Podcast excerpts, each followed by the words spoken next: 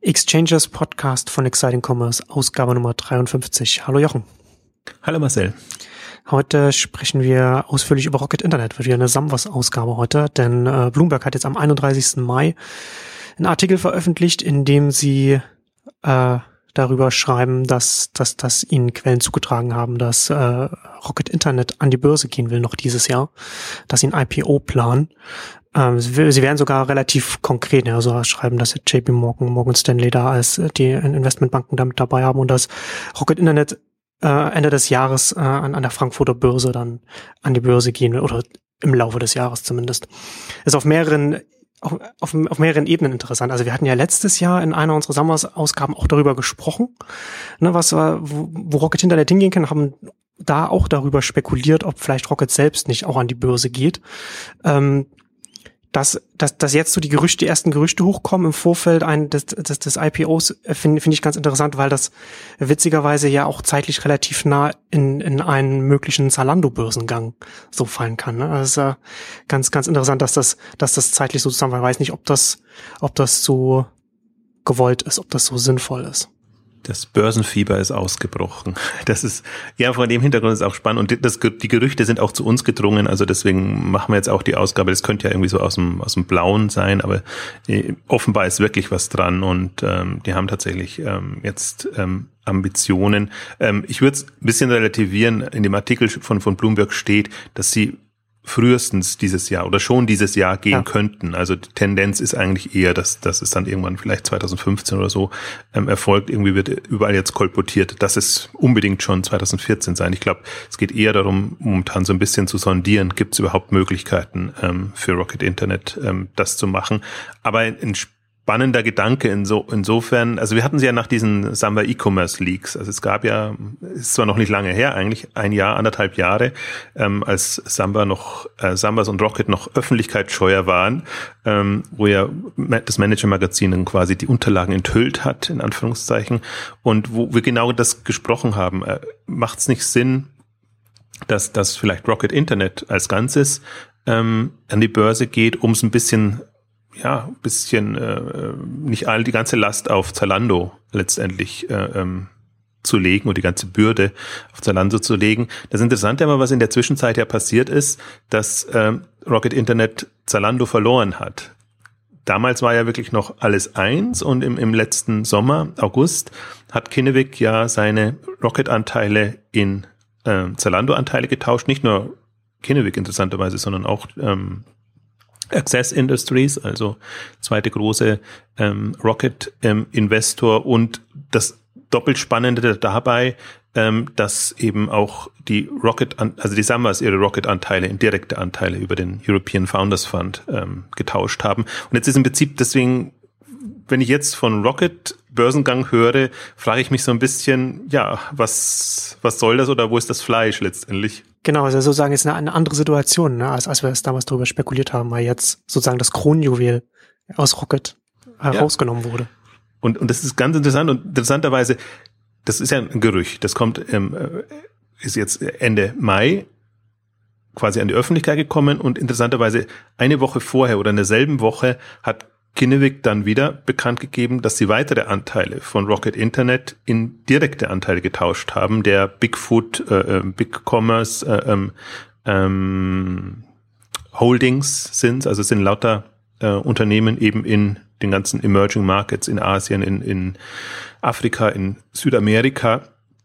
Ähm, diesmal ist Rocket noch dabei, aber im Prinzip ist das ja eine Schwächung von, von Rocket Internet. Also die, die Anteile werden getauscht und damit hält Rocket Internet quasi weniger Anteile an diesen Unternehmungen, was kurz bevor so ein Gerücht aufkommt, quasi da ist. Und ich finde, das sind die beiden Pole auch zwischen denen es gerade ist. Einerseits die, die Ambitionen von, von Rocket und Samwas, aber kann man nicht nur sagen Samwas, sondern der Rocket-Investoren und da gehört natürlich Kinnevik und, und ähm, Access mit dazu.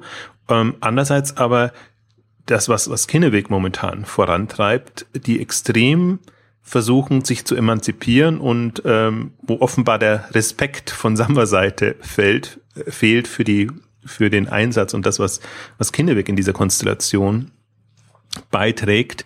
Also wo man extrem das Gefühl hat, dass die rausgehen aus Rocket, also im Prinzip, Rocket sind ja immer so einer unter vielen, da haben sie nicht so das Zepter in der Hand und dann eher direkte Kontrolle übernehmen bei Zalando, bei den ganzen internationalen äh, äh, Beteiligungen und parallel eben auch noch unabhängige Investments eingehen von, also von Rocket und von den Sambas, unabhängige Investments. Also alles in so eine Richtung. Also einerseits kann man sagen, um, um das Portfolio ein bisschen breiter zu streuen und um zu sichern, aber andererseits, ich sehe es so ein bisschen als, als Emanzipierungsbewegung. Ähm, also entweder, dass sie, dass sie das Gefühl haben tatsächlich, dass sie nicht den Respekt bekommen oder dass sie sagen, wir haben jetzt so viel gelernt, dass wir es auch selber und eigenständig können. Also wir wissen, wie wir Unternehmen einschätzen müssen, welche Gründertypen wir brauchen, welche Märkte wir in welcher Form angehen. Ähm, das kann ja auch so eine Lernerfahrung sein. Wobei ich, wobei ich glaube, das, das Gefühl, und ich hatte am Anfang auch immer das Gefühl, dass, dass ähm, Kinneweg eigentlich nur der dumme Kapitalgeber ist. Ähm, sie haben sich versucht schon immer in ihren Unterlagen so zu präsentieren, wir sind sehr hands-on quasi im, im, mit dem Management arbeiten wir und sind involviert. Ähm, ich habe ihnen das immer nicht so abnehmen können, weil es als einfach so eine typische Konstellation war. Die Summers als Macher holen da ihre Geldgeber rein und wollen ja dann am liebsten weiter ihr Ding machen. Ich habe aber das Gefühl, dass ähm, Kinemic ähm, das tendenziell so wollte, so gemacht hat und zunehmend mehr will. Also dass, dass sie sich als, als durchaus äh, ähm, ja, respektable Sparringspartner und, und, und, und ähm, Leute fühlen, ähm, die einfach mit dem Management ähm, arbeiten und nicht nur quasi sehr weit weg sind und sich ein paar Mal im Jahr da berichten lassen. Also es muss wohl da regelmäßigen Austausch geben und regelmäßige äh, Zusammenarbeit. Und dann, ja, das ist irgendwie nachvollziehbar. Also dass, dass, dass sie quasi äh, versuchen, ähm, auch direktere Kontrolle zu übernehmen. Ob sie jetzt als Rocket rausgehen, ich wollte jetzt fast sagen, dass sie versuchen, als Rocket rauszugehen und so. Das kann man gar nicht so sagen, dass, dass sie als Rocket rausgehen, aber sie haben halt, glaube ich, am Anfang war es ja eher so, Rocket ist das Ding und über, das ist der Hebel quasi, über den wir das Thema E-Commerce vorantreiben und, und einfach unterschiedlichste Dinge testen und, und das, das dann gucken und dann kommt es halt nicht immer so, wie es geplant ist dann ist halt plötzlich ein Zalando da, was extrem ähm, abgeht. Ähm, wo sie aber ohnehin äh, ab einem gewissen Punkt haben, konnte man dann richtig verfolgen, dass eben das Geld nicht mehr in Rocket floss, sondern eben in die direkten Beteiligungen. Also, aber sie haben eben nicht bei Rocket reduziert, sondern die haben einfach dann direkt in Zalando investiert, in, in Home24, in ein andere ähm, Unternehmen, weil sie eben dann, glaube ich, auch schon das Gefühl hatten, das sind, sind jetzt substanzielle ähm, Unternehmungen, da kann man sich auch äh, ruhigen Gewissens direkt beteiligen. Äh, umso spannender ist, wenn man jetzt gerade so diesen, diesen Rückschritt oder diese, diesen ja, Te Teilausstieg ähm, verfolgt. Das ist komplett vom Börsengang unabhängig, aber es ist doch ein interessantes Phänomen. Ja, ja, unabhängig ja. Auf der anderen Seite natürlich ist es vom Timing her sehr, sehr interessant. Ne? Also Kinderweg würde ja natürlich, glaube ich, auch wenn intern in, bei Rocket darüber gesprochen würde, dass, dass man, dass man an die Börse gehen will, das bekommt Kinderweg als großer Investor, wissen sie natürlich davon und offensichtlich scheinen sie andere Ziele zu verfolgen, als da an dem IPO dann als, als Investor mit beteiligt zu sein, wenn sie ihre Rocket-Anteile in direkte Anteile von den Unternehmen umwandeln. Also das finde ich schon, äh, ist irgendwie so eine, so, so, so interessante parallele Entwicklungen, die man durchaus unterschiedlich interpretieren kann. Also das ist jetzt auch mal meine Unterstellung, dass, ja. dass es da irgendwie Reibereien gibt und, und dass da irgendwie zwei Dinge aufeinander kommen, die irgendwie nicht so in eine Richtung gehen, ähm, wie auch immer das ausgeht. Es gibt andere, die, die vertreten die Meinung, ähm, dass es darum geht, einfach das Portfolio zu strukturieren und dass den Boost quasi an Beteiligungen und Konstrukten, die man hat, ein bisschen zu ordnen. Und es ist ja ohnehin schon so eine dreistufige Richtung jetzt drin, dass man eben Rocket hat, man hat dann so seine Sie nennen sie eben Big Commerce, Bigfoot 1, 2, wo halt eben dann die einzelnen Unternehmungen in den, in, also Lamoda, Dafici und wie sie alle heißen, äh, ähm, in den, in den jeweiligen Segmenten drin sind.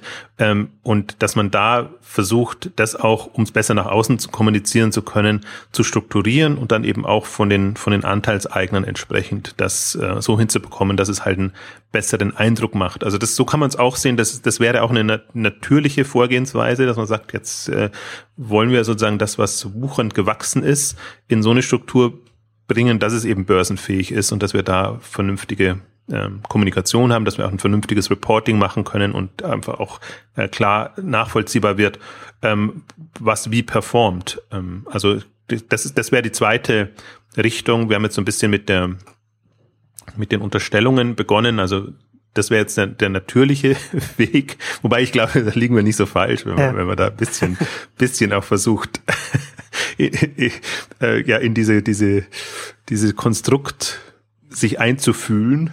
Also es ist ja ist immer mal schwierig, wenn man, wenn man von außen ähm, drauf blickt, aber man hat ja schon so ein Gefühl, wie bestimmte Meldungen kommen. Äh, ähm, man sieht auch die Dynamiken. Also wenn man einfach sieht, was, was Mitte 2013 begonnen hat aus Kinnewigs Seite, dann sieht man da schon einen Trend, wenn man mal die ganzen Pressemitteilungen und alles ähm, durchgeht, wie da wieder versucht wird, einfach ähm, ja ein bisschen seinen Einfluss auch äh, nach außen hin geltend zu machen. Und ähm, ja, insofern ist das schon mal von sich aus per se eine, eine interessante Konstruktion. Und jetzt natürlich die, die große Frage, wie viel Sinn macht eigentlich so ein, so ein Börsengang von Rocket Internet in dieser Konstellation? Da sind sie ein bisschen, du hast es schon gesagt, die, die Kronjuwelen sind quasi weg. Ähm, Zalando ist komplett raus. Ähm, und jetzt ist Rocket natürlich also die sind ja auch gerade so in einer Reorientierungsphase. Sie haben ja so ihren, mit E-Commerce sind sie eigentlich groß geworden. Groupon haben sie dann so als Zwischen Quick Exit ähm, als Erfolgsbeispiel gehabt. Das geht fast unter, weil es weil es so schnell ging. Ähm, erst CTD aufbauen, dann an Groupon und dann an die Börse und weg war's. Das ist aber ein wesentlicher Teil der, der Erfolgsstory, mit der äh, Rocket auch arbeiten kann. Ist ja noch, weil das ja auch so dieses, so sozusagen die Blaupause auch ein bisschen für das ist, was, was Rocket Internet macht. Und in, in, in den USA erprobtes Modell, was da erfolgreich ist, ihn nehmen und dann versuchen, es möglichst international auszurollen. Ja, wenn es nur prototypisch gelten könnte. Ja. Also, aber man ja, hat das ist genau, ja, das, das, ja, das, deswegen sage ich ja, ne, das ist Teil der Erfolgsstory. Das ist das halt so, ja. wie sich Rocket Internet so, da kann man halt mal zeigen, wir haben das damals mit Kuban schon gemacht. Wir machen das jetzt hier mit, mit verschiedenen, also was wir mit, mit, mit Glossybox, mit einem, mit einem Birchbox-Klon machen und so weiter. So, ne, haben sie das, haben sie das halt versucht, äh, zu wiederholen die Erfolgsgeschichte damals. Genau, oder, oder Helpling jetzt mit, mit äh, als Homejoy-Clone ähm, und so sind jetzt die, die, die neueren, die einfach jetzt wieder, wieder nachkommen. Also und wenn wir jetzt, wenn wir jetzt auch das Portfolio von Rocket Internet anschauen, also wir hatten das ja jetzt schon gerade auch schon angesprochen, so Zalando, Kronjuwel raus. Es wird ja immer von der, von der Klonfabrik gesprochen ähm, und sie versuchen das ja auch, aber sie haben jetzt nie, man kann jetzt auch nicht sagen, dass jetzt Rocket Internet so eine, eine, eine große Reihe an, an Erfolgsstories vorweisen kann, ne? wenn man sich jetzt mal so die, die verschiedenen Rutsche der, der, also die verschiedenen Aus, die, äh, die verschiedenen Jahrgänge, sage ich jetzt mal, der, der, der Unternehmen anschaut, ja. die sie äh, da in die Stadt gebracht haben. Kohorten müsste man sagen oder, oder so, so ja. in, in, Analogie zu den zu den Kunden und zu den Produkten, die genau. man verkauft. Also wenn man sich mal die erste Kohorte äh, anguckt, so die ganzen ähm, Startups, die 2008, 2009 online gegangen sind. Ich hatte es ja immer E-Commerce-Offensive genannt. Da war eben Zalando drin, da war Home24, hieß damals noch FP-Commerce, also da gab es irgendwie von Lampen, Kinderwägen und allem möglichen. Ähm, dann ähm, ja Seiten, also es war ja zuerst das Vorbild ein anderes. Aber da war eben auch ähm, Seven Trends mit dabei, was als Vorbild Asos hatte. Ähm, da war eben ähm, auch ähm, Startups im Beauty-Bereich mit dabei, Beauty Deal. Ähm, es gab Deal Street, es gab Enamora, es gab eine Fülle von unterschiedlichen ähm, Konzepten, Ladenzeile, dass sie dann äh, früh verkauft haben. Ähm, ist jetzt eigentlich eins der fast wenigen, die auch noch ähm, überleben und wohl gedeihen im Springerreich in, in, in dem Fall. Ähm, aber viele andere hat man jetzt auch mitbekommen. So Seven Trends und Enomora haben irgendwann fusioniert und dann jetzt im Neustart eigentlich einen ganz spannenden Neues, Neustart, deutsche, deutsche Startups oder Gründerszene, ich weiß jetzt gar nicht mehr, wer, einer von beiden hat, hat drüber ähm, berichtet, ähm, die einfach jetzt in den ähm, Accessoire-Bereich gehen, also Handtaschen und ähm, alles, was man so braucht äh, als Mode Interessierte.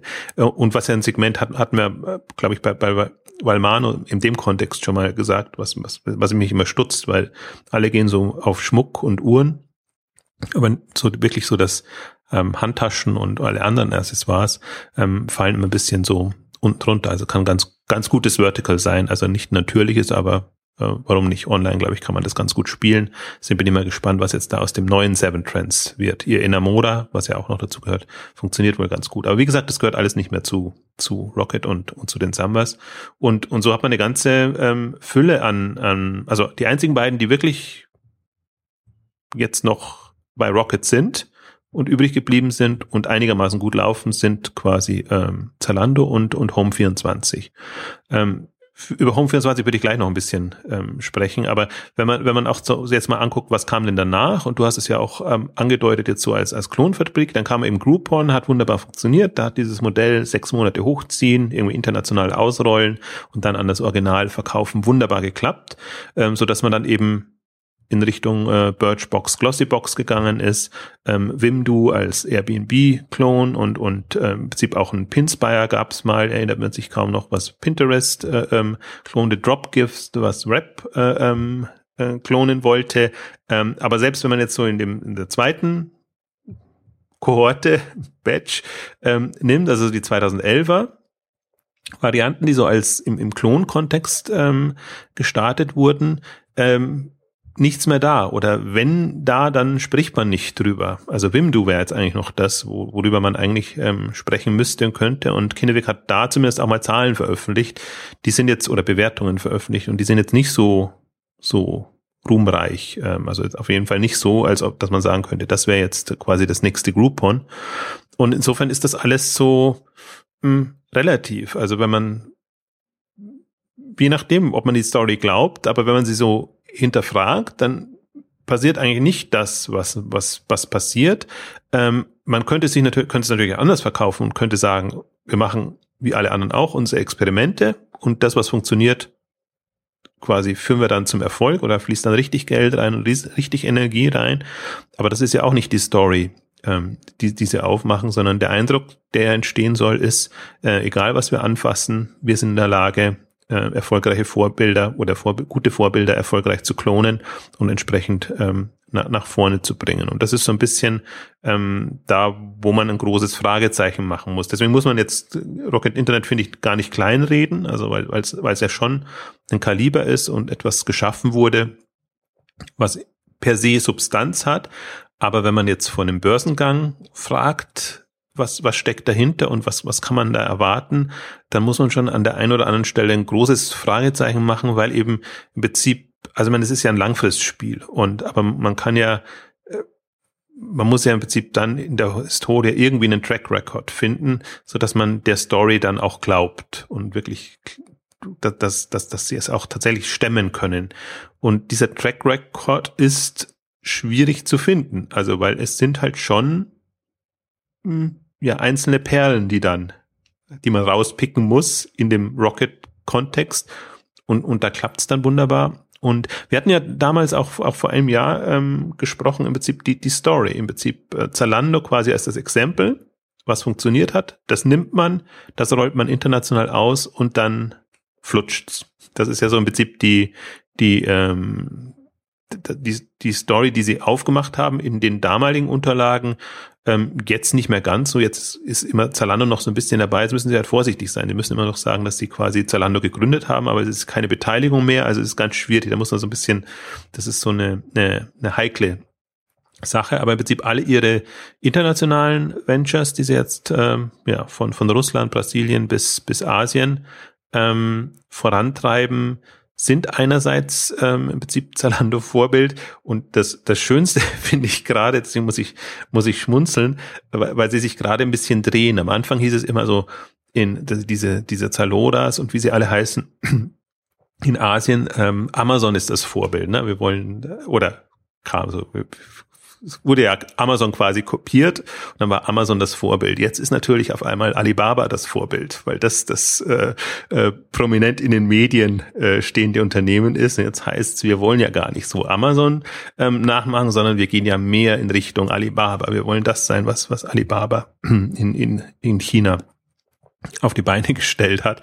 Und so sieht man eigentlich auch, dass es, dass man da schon sehr flexibel ist, wie man, wie man sein, das dann auch verkauft und wie man es adaptiert. Das, das will ich jetzt, also ich ziehe es ins Lächerliche, aber im, ich finde es durchaus legitim. Also dass, dass man natürlich auch für sich selber eine Orientierung sucht und, und in, in welche Richtung man dann geht. Ist halt dann nur in der Historie betrachtet. Es ist immer interessant zu beobachten, äh, weil das natürlich keine stimmige, fortlaufende Story dann ist, sondern da sieht man schon, das ist alles sehr opportunistisch. Ja, Was genau. funktioniert, Die Strate Strate unsere Strategie ist, die Größten zu werden. Ne? Also, Ja, halt, also, genau.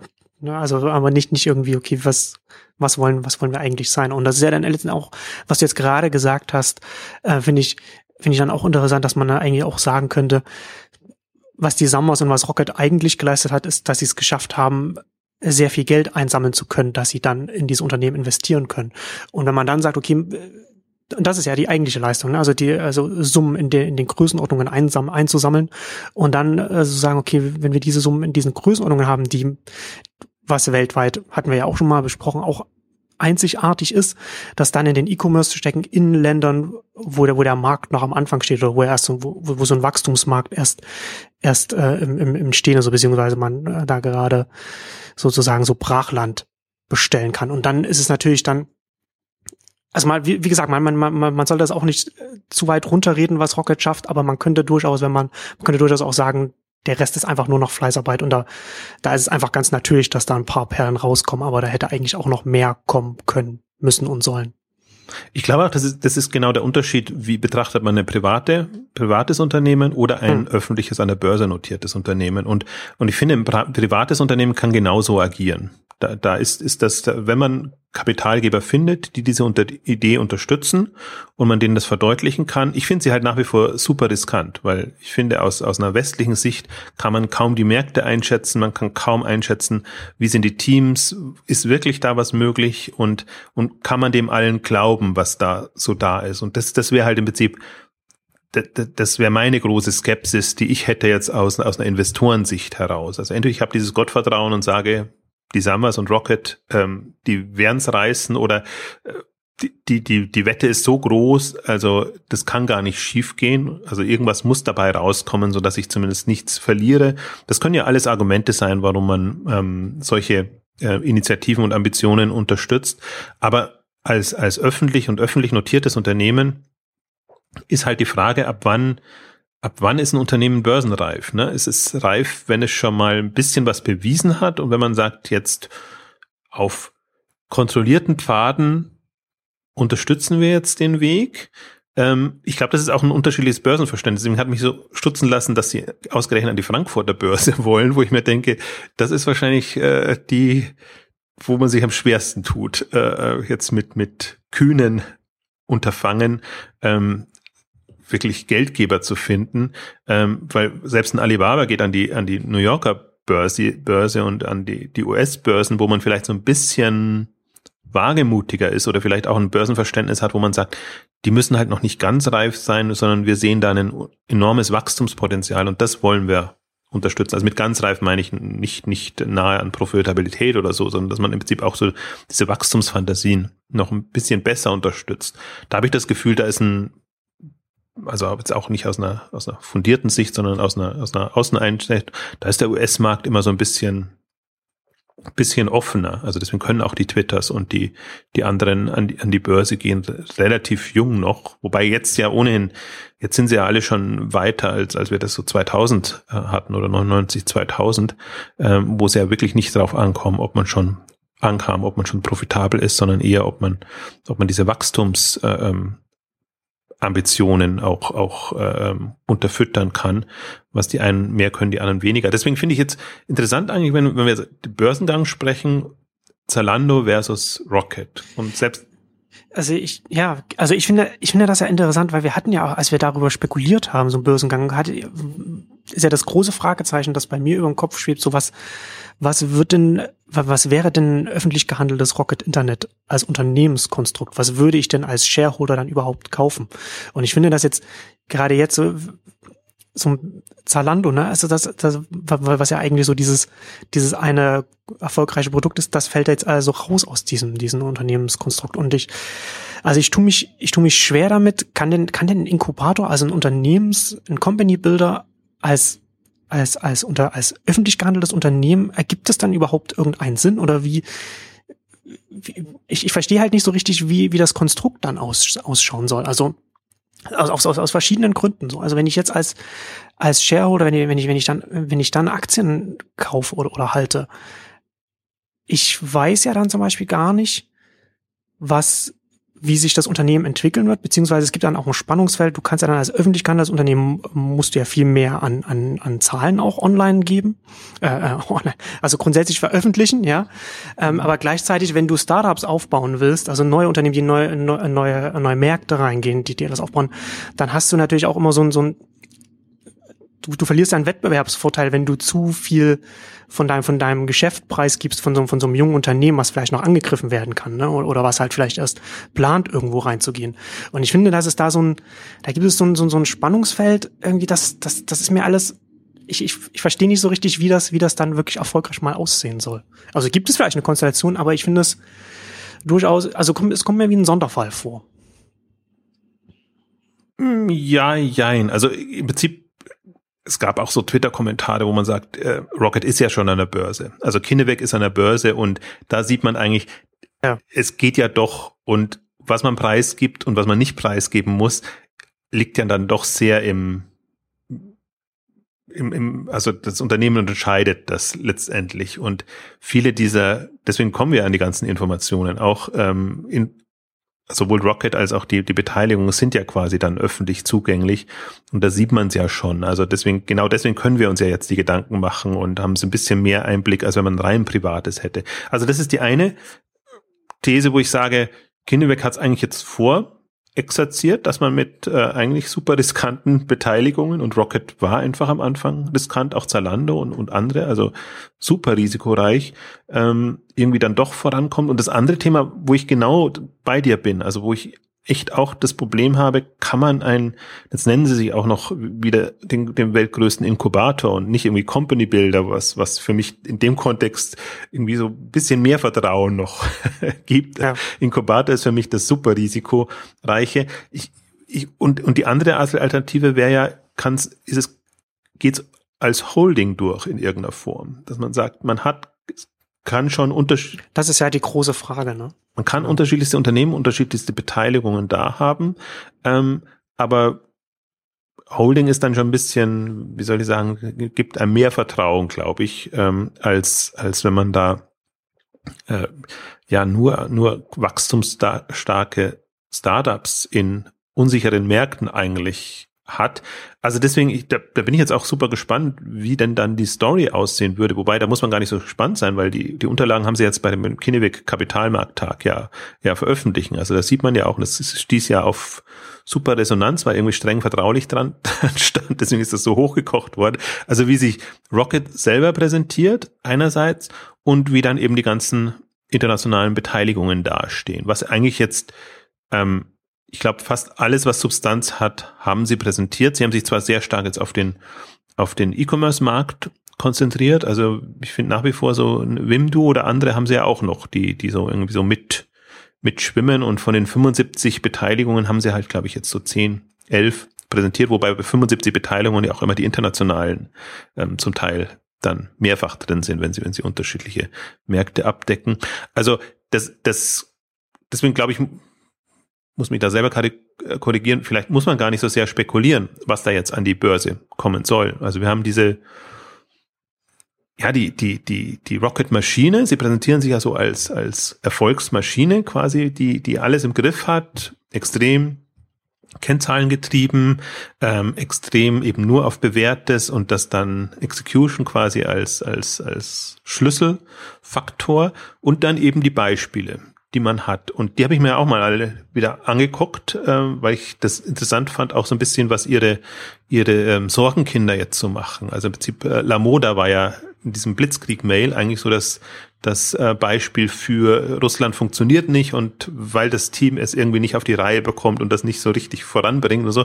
Wenn man sich jetzt in Lamoda mal reinguckt, ähm, das sieht jetzt von den, von den Wachstumszahlen und von allem super aus und sieht auch super aus, wie sie es, also das ist die Pitch-Unterlagen, aber äh, wie, wie sie quasi den russischen Markt bedienen, wie sie quasi äh, Moskau oder das Kernrussland quasi äh, ähm, bedienen und, und, und zum Teil eigen, auf eigene Lieferung setzen und, und zum Teil auf, auf, auf Fremde oder so. Also alles super dargestellt, als, als ob sie quasi das im Griff haben. Und das so, so geht's einem bei allen, also bei fast allen, dass, dass, dass die, die also die Kernbeteiligungen ähm, machen einen super Eindruck. Jetzt rein von den Wachstumszahlen. Sie geben ja keine, keine, keine Gewinnumsatzzahlen ähm, bekannt. Aber so diese typischen Wachstumskurven, die man sich da wünschen würde, sind alle toll da. Und dann gibt's so den, den zweiten Bereich, die sind aber alle erst 2011, 12 ähm, gestartet. Ähm, da witzigerweise, und da steige ich noch nicht durch, geben sie keine Umsatzzahlen bekannt, also Umsatzentwicklungen, sondern Bestellentwicklungen. Und das, das, ich weiß noch nicht, was, was, was mir die Bestellentwicklung für einen Mehrwert liefert, statt der Umsatzzahl. Also sie geben schon Wachstumsdynamiken ähm, an, also immer die Kundenzahl und die, die Bestellentwicklungen. Und da ist jetzt keiner dabei, wo man sagen würde, das sieht jetzt so super schlecht aus. Also die sind halt alle zum Teil zu jung. Also wenn ich, wenn ich ein Unternehmen 2012 gegründet habe und 2014 einschätzen möchte, was hat das für eine Relevanz oder Substanz, kann ich im Prinzip immer nur drauf gehen, ich habe so und so viele Produkte schon im Sortiment, ich habe das und das an, an, an Kunden erreicht oder so groß ist das Team und so substanziell ist das Team unterwegs. Also auf, auf dem Level, aber das ist halt eigentlich frühe Startup-Phase, ähm, da kann man sich nicht wirklich ein Bild machen. Deswegen hat man nur so drei, vier, ähm, also La Moda, Da Fici wären jetzt die, äh, im Prinzip die, äh, ja schon länger ähm, Unternehmen, die schon länger da sind, wo man ein bisschen reingucken kann. Und äh, super interessant fand ich halt, äh, Zalando ist mit dabei gewesen an dem, an dem Tag, weil natürlich, das, das war ein gemeinsamer Kinneweg Rocket-Tag, da macht es auch Sinn, auch wenn Zalando keine Rocket-Beteiligung mehr ist. Und Home24. Home24 und, und Westwing. Ähm, und Westwing bin ich ja irgendwie super angetan, weil, weil ich mir sage, die haben jetzt ähm, mit vergleichsweise überschaubarem Kapital ähm, jetzt irgendwie so eine, ja, stehen irgendwie substanziell da und ähm, haben eigentlich jetzt die Möglichkeit, das extrem zu skalieren und, und, und voranzubringen. Ähm, Home24 auf der anderen Seite stehen jetzt auch nicht schlecht da, aber die sind halt jetzt auch fünf, sechs Jahre alt. Das sind so alt wie, wie Zalando. Und was, was das Irritierende bei Home24 ist, ähm, sie wachsen nicht stark genug, um das Kapital zu rechtfertigen, was da reingeflossen ist. Also das ist ja auch immens viel Geld reingeflossen. Und jetzt wundere ich mich so ein bisschen, dass die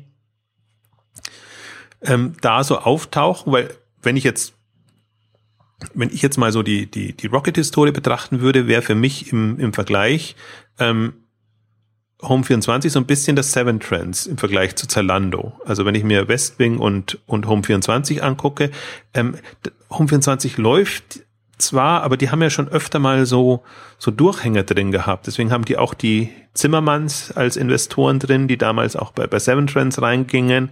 Und dann haben sie es aber doch wieder gedreht. Dann wurde es erst Möbelprofi, dann wurde es Home24. Und dann ist jedes Mal nochmal extrem viel Geld reingeflossen.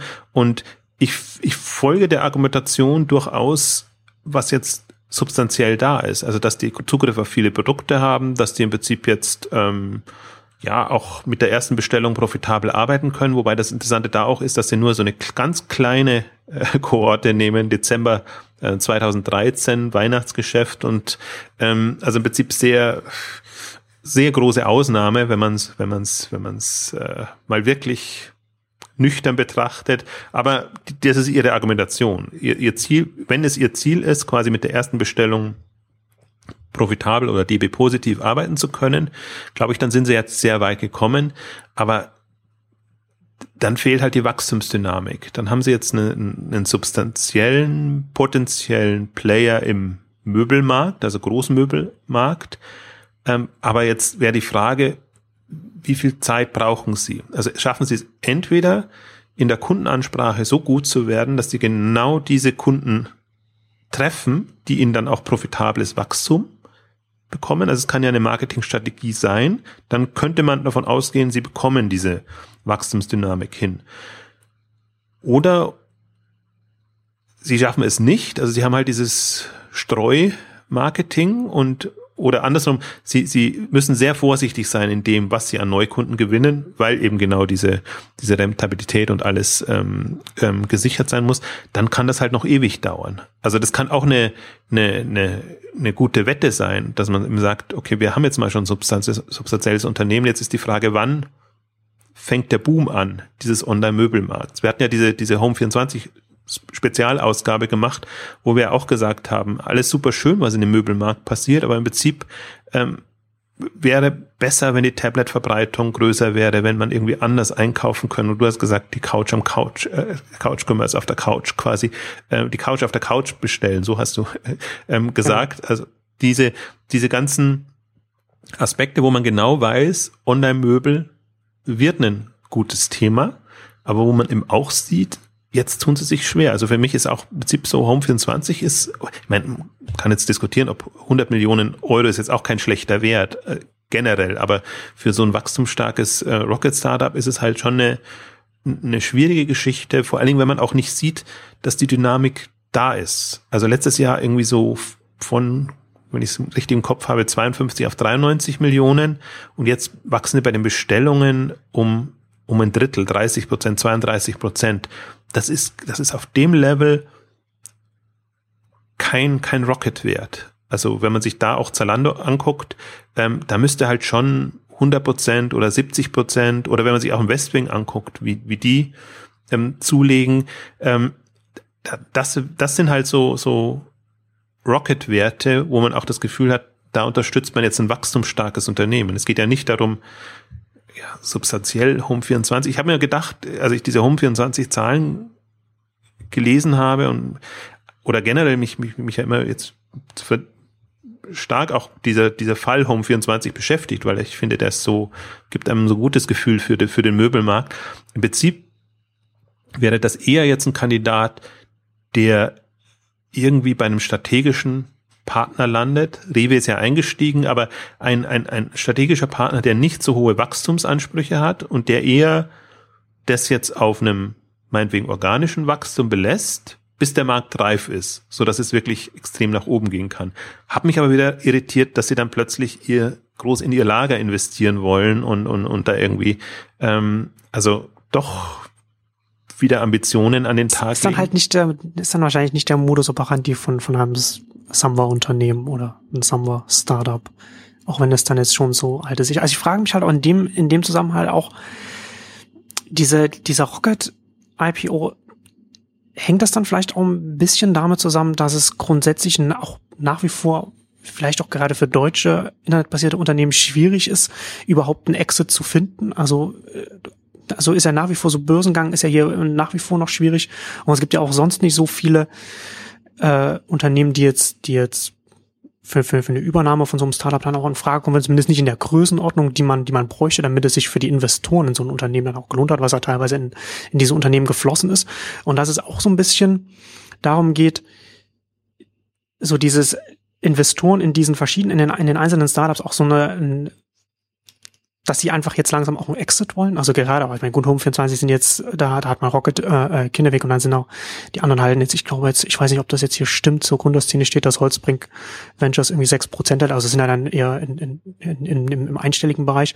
Aber dass trotzdem die, diese Unternehmen dann, äh, äh, diese Investoren unruhig werden und, und nicht so richtig sehen, wie, wo, wo, wo kommt da hier Exit, wo kommt dann unser Return of Investment jetzt irgendwann mal her? Weil gerade wenn wir uns Home 24 anschauen, wie du ja schon sagtest, das wird ja jetzt noch eine Weile dauern bei diesen eher langsameren Wachstumsraten, bis man dann nennenswerten Return of Investment kommt. wenn das aber in einem ganzen Rocket IPO Gesamtkonstrukt an den Markt geht, könnte das, das könnte ja dann Überlegung dahinter sein, dass das dann für die einzelnen Investoren der einzelnen Unternehmen besser ausgeht. Oder? Ja, ja, würde ich, würde ich ähm, genauso sehen. Ähm, also wenn, wenn du von Holzbank sprichst oder so, an, an, an Rocket sind nur drei beteiligt, ne? Kinderweg, Access und, und äh, die Sambas. Ähm, deswegen ist das eine, eine, eine andere Geschichte im Vergleich zu den einzelnen Startups, wo, wo natürlich dann wieder alle drin sind. Ähm, ja, also im Prinzip ist, ist für mich schon auch die diese Fass ohne Boden äh, Diskussion. Ne? Also ja, genau. ähm, irgendwann muss ich halt signalisieren, es, es gibt, es ist auch Land in Sicht. Also ich glaube, ich kann schon bis zu einem gewissen Grad kann ich mit Visionen und, und äh, wie ist das schöne Fantasien, äh, Fantasies, Long-Term Fantasies ähm, arbeiten und, und die Lust drauf wecken, dass Leute Geld in das Unternehmen stecken, aber irgendwann muss ich irgendeinen Weg finden, um, um einfach so eine Exit-Perspektive aufzuzeigen. Und also sowohl bei, bei Rocket als auch bei den einzelnen Unternehmungen. Wobei jetzt interessanterweise, als du das jetzt so erzählt hast, äh, kam mir ja auch diese, diese Anmerkung dann von Olli Sammer wieder in den Kopf, als er gesagt hat, ich habe mich jedes Mal geärgert, wenn ich zu früh verkauft habe und einfach gesehen habe, wie das Unternehmen dann noch weiter weg wachsen kann und im Prinzip außerhalb meiner Reichweite Beteiligung. Also es fing bei Alando natürlich an mit, mit eBay und, und äh, ein paar andere Fälle auch noch. Also deswegen, das ist die andere Argumentation, aber wenn man jetzt mal sieht, das sind jetzt mehrere Milliarden in Rocket-Beteiligungen geflossen und es ist eigentlich kein Ende in Sicht. Äh, also die brauchen alle noch, noch eine Zeit lang, bis sie einfach substanziell gewachsen sind, so dass sie eine Profitabilität zumindest in Aussicht haben. Also ich gehe jetzt mal immer davon aus, dass wir mindestens drei, aber wahrscheinlich fünf Jahre und selbst Otto sagt ja jetzt für sein Collins-Projekt sechs Jahre, dann müssen sie rechnen mit, mit dem Break-Even. Also ich glaube, das ist so für, für wirklich ähm, Online-E-Commerce-Unternehmen, die substanziell äh, eine substanzielle Bedeutung am Markt haben wollen, muss man diese fünf Jahre einkalkulieren. Und dann geht's halt schon extrem ins Geld. Und, aber ich frage mich halt immer nur, ist es so sinnvoll, das jetzt über, über öffentliche Wege äh, reinzubekommen? Also bekommt man privat nichts mehr? Ich habe mir einen zweiten Gedanken, ist mir jetzt gerade noch gekommen, als, als du es erzählt hast weil da gab es neulich auch eine, eine, eine schöne Veranstaltung. Im Prinzip sind ja immer die, die so einspringen, wenn kein Börsengang klappt oder wenn es einfach noch ein bisschen Zeit braucht. Gibt es ja jetzt inzwischen auch die DST, ähm, russischer Investor Juri Milner und, und, und andere, ähm, die im Prinzip so eine Rolle übernehmen. Ne? Sehr spät mit viel Geld, vergleichsweise wenig Anteil übernehmen, damit die Bewertung nochmal nach oben treiben und dann hat man irgendwann äh, vielleicht dann doch äh, auf zwei, drei Jahressicht die Möglichkeit an die Börse gehen, da, zu gehen. Da gibt es ja einige ähm, Kandidaten und äh, es gab ja mal die Diskussion, dass DST auch bei ähm, Rocket einsteigen soll. Und kürzlich gab es auf dem auf der Klana eSwit äh, eigentlich ganz interessante Präsentation von DST, äh, die ja bei Klarna, äh, bei, bei Klarna, bei Zalando drin sind und die aber auch nochmal gesagt haben, sie sehen sich nicht als als klassische Investoren, sondern sie unterstützen Gründerteams, an die sie glauben. Und da musste ich jetzt gerade dran denken. Also bei Zalando glauben sie offenbar an das Gründerteam, obwohl ja. es eine Rocket-Beteiligung ist. Und das ist ja eine, eine Alexander Samba und, und quasi die, die ähm, David Schneider, Ruben Ritter, Holger, äh, Robert Genz im, im, im, im Kern ähm, das Team. Und bei Rocket, wo ja Olli Samba und andere witzigerweise scheinen sie nicht das Vertrauen zu haben, dass, dass so eine Option da ist. Also das, das ist, finde ich, ganz interessant zu beobachten, jetzt mal aus einer Außenwarte. Das ist jetzt alles super spekulativ, aber wenn man sich jetzt mal die ganzen Optionen anguckt, die die Unternehmen haben und vor allen Dingen finde ich es halt spannend, weil offenbar war ja dann der Kontakt schon da und offenbar haben sie ja dann für, für Zalando genau das geschafft, was sie offenbar für Rocket nicht so wirklich hinbekommen und was mir mehr Gedanken macht eigentlich. Sorgen muss ich mir keine machen. Jetzt hätte ich fast gesagt, Sorgen machen. ich bin nicht an Rocket beteiligt. Aber das ist jetzt wirklich, die Substanz fehlt jetzt gerade. Also das ist jetzt der allerungünstigste Zeitpunkt, ähm, weil sie nur ganz wenige Eisen im Feuer haben oder an andere, also wirkliche Eisen im Feuer haben, wo die es belegen können. Andere viele Hoffnungen. Äh, aber leider, also es hat ja vieles jetzt nicht geklappt oder viele stehen nicht so da, wie sie da stehen müssten. Ein Glossybox steht nicht da, wo es, wo es eigentlich hätte sein sollen müssen. Ein Wimdu wäre ein Kandidat gewesen, wenn das wirklich auf Airbnb ähm, Level signalisiert wäre oder da eine Exit-Option da wäre. Also die, die ganzen potenziellen heißen Eisen, die sie im Feuer hatten, jetzt so im Nachgang von, von, von ähm, Groupon, 2010, 11, 12 um den Dreh rum. Die sind nicht so da. Zalando ist weg. Home24 fehlt das Wachstum. Westwing ist super, war witzigerweise keine Rocket-Gründung, sondern eine Holzbrink-Gründung, wo Rocket dann vergleichsweise zeitnah eingestiegen ist. Also könnte man noch sagen, Westwing ist momentan das, aber auch erst spät gegründet, ähm, also auch noch nicht so, so lange unterwegs. Und dann kommen die ganzen neuen Finanz, Finanzen und Marktplätze jetzt als Thema. Ähm, Hello Food haben sie noch drin als, als, als Geschichte. Da hört man auch wenig. Ähm, manchmal kann es aber auch sein, dass man von bestimmten Unternehmen nichts hört, weil sie eben gut unterwegs sind, weil man sie lieber unterm Radar haben will. Also es ist ja durchaus auch eine, eine Strategie, dass man andere in den Vordergrund rückt. Ähm, deswegen bin ich ähm, super gespannt, was das jetzt werden will, wird, beziehungsweise wie man es kommunizieren will. Also ist das jetzt wirklich der Pitch, den wir gesehen haben beim, beim Kapitalmarkttag? Ähm, ja, dann kommt's.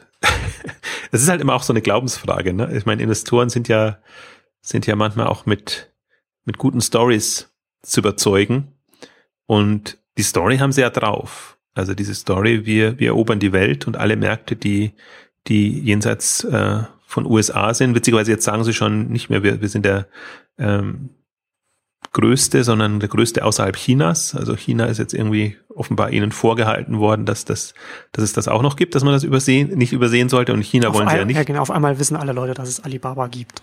Ja, und, und dass China ein großes Land ist vor allen Dingen. das genau. finde ich das Interessante dabei. Und klar, wenn, wenn die online aktiv werden, ist das nochmal was anderes. Aber also das, das wird super spannend und ähm, vor dem Hintergrund finde ich es auch interessant, sich, sich da nochmal Gedanken zu machen, weil ich glaube, die, die, die öffentliche Kommunikation wird immer eine andere sein als das, was man so als, als Beobachter mitbekommt und sich so seine Gedanken macht. Und ähm, ja, ich, ich glaube jetzt erstmal, also selbst Zalando wird sich schwer tun mit einem Börsengang, weil die einfach, weil, weil das Jahr 2013 einfach da zu schief gegangen ist hm, also deswegen bin ich gespannt, ob sie dieses Jahr nochmal brauchen, um, um zu beweisen, dass, dass es wirklich äh, so geht. Damit wird die Wachstumskurve ein bisschen flacher alles. Und die Frage ist dann, ob sie noch so Bewertungen hinbekommen. Oder die, die andere Alternative ist natürlich, ob sie das Risiko eingehen und sagen, äh, irgendwie kriegen wir es schon hin. Ich frage mich halt gerade, ob es, ob es vielleicht auch so ein so ein, so, so, so, ein kleines Wettrennen zwischen, zwischen den beiden wird. Denn wenn jetzt, denn wenn Rocket zuerst an die Börse geht und dann Zalando und und und ähm, bei Rocket dann vielleicht beim Börsengang, der der nicht so gut läuft, kann das sich ja dann auch wieder auf Zalando auswirken und umgedreht. Na, also es gibt ja also diese öffentliche Wahrnehmung auch auch wie, wie wie in den Medien darüber berichtet wird und da kann es dann auch durchaus sein, dass die, dass das Risiko für denjenigen, der nach, der als zweiter von den beiden dann an die Börse geht, dass das dann auch nochmal Auswirkungen auf den, auf den Start hat, wie, wie, wie das bewertet wird, die Aktie und so weiter. Wobei ich mir nicht vorstellen kann, dass Rocket vor Zalando an die Börse geht. Also sie sind immer noch keine AG und wir müssen im Prinzip hm. noch viele, viele Schritte machen. Ähm, aber interessanter Aspekt, also das, das, die Idee bin ich noch gar nicht gekommen in der Form, dass natürlich es schon sein kann, wenn man sagt, man legt jetzt einen super tollen Zalando-Börsengang hin, dass man dann im Windschatten quasi gleich Rocket äh, mit an die Oder Börse. So jeder, ja, jeder genau. der nicht, nicht zum Zug kam, also kann man ja vielleicht auch so, so machen, dass man eben nur super wenige Anteile von Zalando an die Börse bringt und, und damit eben wie bei Groupon und Facebook und anderen erfolgreich praktiziert, äh, Mondpreise quasi, die Kurse explodieren, ähm, hinbekommt und dass man dann ähm, im, im, im Windschatten tatsächlich einen, einen Rocket an die Börse bringen könnte. Das wäre tatsächlich eine Option. Also ich glaube, dann, dann würde man wahrscheinlich auch gar nicht mehr so sehr darauf achten, was, was da qualitativ dahinter ist, sondern würde eher signalisieren, hey, ähm, Internet ist offenbar ein Trendthema im Börsenbereich, ähm, E-Commerce auch und wir sind ja quasi die, noch trotz allem noch die Macher von von Zalando, weil wir sie ja letztendlich ähm, auf die Straße gebracht haben und, und von Beginn an äh, ähm, unterstützt haben. Ja, das ist eigentlich ein ganz schöner, da sind wir jetzt doch noch zu einem Ergebnis gekommen, wie das Ganze irgendwie Sinn machen würde. Finde ich irgendwie eine, eine, eine interessante Story. Also so als, als Ausklang, das ist jetzt die einzige Option, die ich mir vorstellen könnte weil ich, wenn, wenn ich Rocket nüchtern betrachte, aktuell, so spannend ich es finde, aber so wenig Börsenfähigkeit, finde ich da. Wenn ich mir die klassische Börsenblick angucke, auf was man da achten würde und so, dann ah, ganz, ganz schwierig. Also wird, wird interessant, aber äh, ich glaube, es geht ja auch so ein bisschen jetzt darum, erstmal ein Gefühl dafür zu bekommen.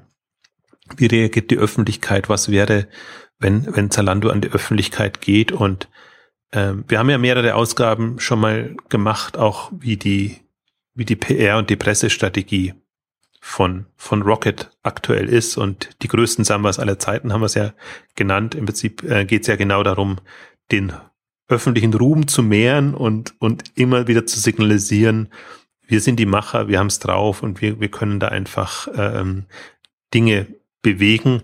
Und interessanterweise funktioniert das ja auch. Jetzt gerade diese Woche gab's in der Bild, also Bild.de, ausführlich über Jumia oder Jumia, ich weiß gar nicht, wie man es ausspricht, also ihr, ihr größte ähm, afrikanische Beteiligung, wo man denkt, ja, das interessiert den Bildleser jetzt aber, was Rocket Internet da in, in Afrika vollbringt. Also aber eine super lange, ausführliche, tolle, positive Story, äh, auch von einem super jungen Unternehmen und mhm. äh, interessanterweise die, die Marktgegebenheiten dort kamen überhaupt nicht ähm, wirklich raus, sondern nur, da ist ein Rocket Samba Startup super toll unterwegs. also, und das sind halt so die PR-Stories, die bleiben ja dann irgendwie hängen und, und das, das entwickelt ja so eine Eigendynamik dann. Und äh, das hat Rocket einfach jetzt drauf. Also das hat ja vorher immer gefehlt. Also das ist ja, was man immer unterschätzt, Zalando ist ja nicht durch PR groß geworden, sondern eigentlich gegen die PR. Also wenn ein paar Blogger oder ein paar Journalisten sich nicht dafür interessiert hätten, dann gäbe es überhaupt gar, hätte es zu der Zeit keine Infos über Zalando gegeben und das ist eigentlich eher, es ist trotzdem berichtet worden, obwohl es nicht unterstützt wurde und jetzt wird es halt extrem kanalisiert und jetzt kann man schon mit so ein paar befreundeten Journalisten und äh, Unternehmen, ähm, denke ich mal, Dinge und Stories machen, ähm, die ja, die, die halt proaktiv ähm, Themen angehen. Und das sieht man jetzt, also auch die, die etablierteren, also auch Zalando ist natürlich jetzt PR-mäßig super unterwegs, die haben das im Griff. Auch Homo24 sieht man interessant, wie sich die 100 Millionen Euro, die sie 2013 nicht erreicht haben, aber trotzdem in den Köpfen festgesetzt haben. War einfach ein Zwölf-Monatswert, der dann im, im Februar zum Tragen kam. In allen Artikeln, auch in den ganzen vermeintlich seriösen oder Qualitätsmedien stehen diese 100 Millionen. Kinnewick hat 92, 93 Millionen kommuniziert und das ist halt, wirkt halt anders, ne? Also das ist, das, das ist das erfolgreiche PR dann, wenn man das dann schafft. Genau, wenn man das, wenn man einen Spin so in die Richtung dann bekommt, ähm, dass man in jedem Fall besser dasteht. Also ist also deswegen, wie gesagt, ich möchte die Leistung nicht nicht schmälern. Mir geht's immer nur darum, ein ne, ne realistisches Bild zu haben. Ähm, da sieht man einfach, was was gute PR dann ausmacht und was ich auch spannend finde, durchaus bei was, was in, in dem Rocket-Universum, und ich nehme jetzt mal Zalando mit, was einfach extrem gelernt wurde, ist jetzt dank der Medien die Krisen-PR.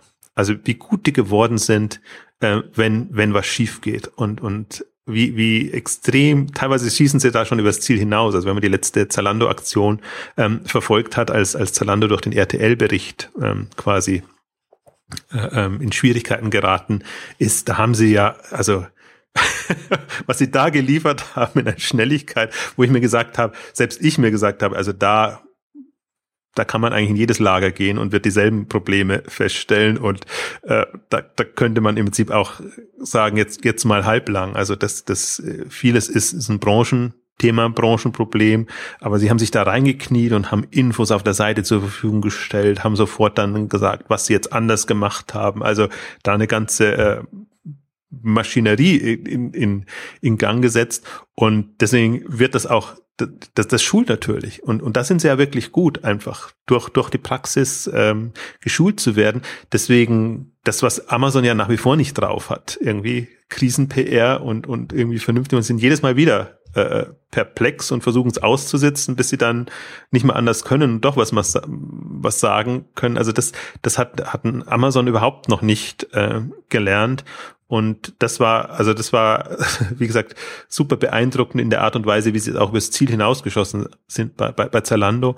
Und ich glaube, das ist im, im, im Rocket-Universum jetzt auch zu erwarten. Das heißt, wenn da jetzt ähm, ja, ein Schwallschwung negativer Berichterstattung käme, ähm, sei es jetzt Rocket, sei es Summers oder sonst irgendwas, ich glaube, das, das haben sie jetzt im Begriff, im Griff, deswegen wird es da tendenziell jetzt schon eher, glaube ich, respektvollere Berichte geben und man, ich finde, man sieht das auch. Jetzt auch so die, der Bloomberg äh, ähm, oder, oder anderes.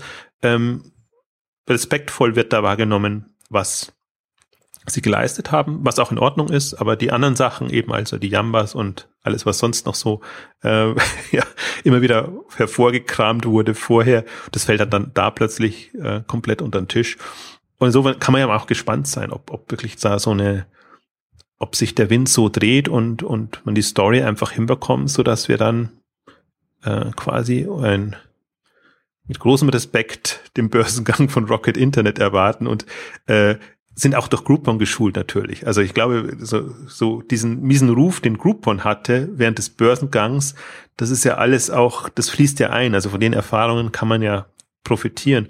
Und mal gucken. Mich erinnert so ein bisschen, wenn ich, wenn ich Rocket Internet sehe und wenn ich auch sehe, dass ähm, jetzt äh, Zalando sich ja auch ähm, ähm, in den Aufsichtsrat Leute geholt haben, die bei United Internet oder so drin sind ähm, und, und bei anderen Börsen notierten. Mich erinnert so, vielleicht wird so Rocket Internet so ein bisschen wie United Internet. Also im Prinzip auch so, wer weiß genau, was United Internet macht und so. Also man kennt so ein paar Beteiligungen. Ja, und wenn man, wenn man reinguckt, aber jetzt so mal als, als aus öffentlicher Sicht, ne, ähm, ich finde, es ist ja auch nach wie vor eines der unterschätztesten Unternehmen. Ähm, mal ein, im Prinzip ein Online-Player, den wir haben, aber da so, dass sie halt so aber sie unterschätzen sich ja auch selbst so ein bisschen. Ne? Also sie könnten eigentlich viel mehr machen. United meinst du jetzt? Ja, genau. Sie über- oder unterschätzen? Sie unterschätzen sich selbst. Ja. Also sie könnten ja, ja. eigentlich viel mehr machen. Genau. Aber sie, sie machen es zum Teil auch, man bekommt sie auch nicht mit. Also die waren ja am Anfang bei, bei Rocket drin und, und haben jetzt auch wieder so ein paar Beteiligungen gemacht. Oder ich glaube, dass das, sie verkaufen es halt nicht so. Und ähm, ich glaube, die sind trotzdem schon äh, vergleichsweise nah dran und manchmal tut man ihnen Unrecht, wenn man denkt, sie da passiert gar nichts. Aber sie sind halt so in unattraktiven, also vermeintlich unattraktiven Bereichen unterwegs, ne? weil Social Web ist da gar nichts und ähm, das ist halt alles sehr klassisch Portal und, und, und Themen. Ja, was, was auch immer ein bisschen schade ist, aber jetzt will wir nicht zu sehr abschweifen, aber ich, ich denke mir nur, es, es gibt ja auch so ein paar Online-Player, ähm, die wir haben, die man nicht wahrnimmt, aber natürlich ein, ein Rocket muss schon erheblich mit mehr Power ähm, an die Börse, damit sie auch die Bewertung entsprechend hinbekommen. Immer sehr gespannt. Wird auf jeden Fall ein spannender IPO-Poker mit Rocket und Zalando. Und das werden wir auch weiter verfolgen und hier darüber spekulieren und, und analysieren, was man, was man dann natürlich, das wird natürlich auch interessant, was dann im Vorfeld so der, der Börsengänge dann an zusätzlichen Zahlen dann veröffentlicht werden muss, was wir uns dann auch genauer angucken können. Ja, und da kommen wir zum Ende unserer heutigen Rocket-Ausgabe. Äh, vielen Dank fürs Zuhören und bis zum nächsten Mal. Tschüss. Tschüss.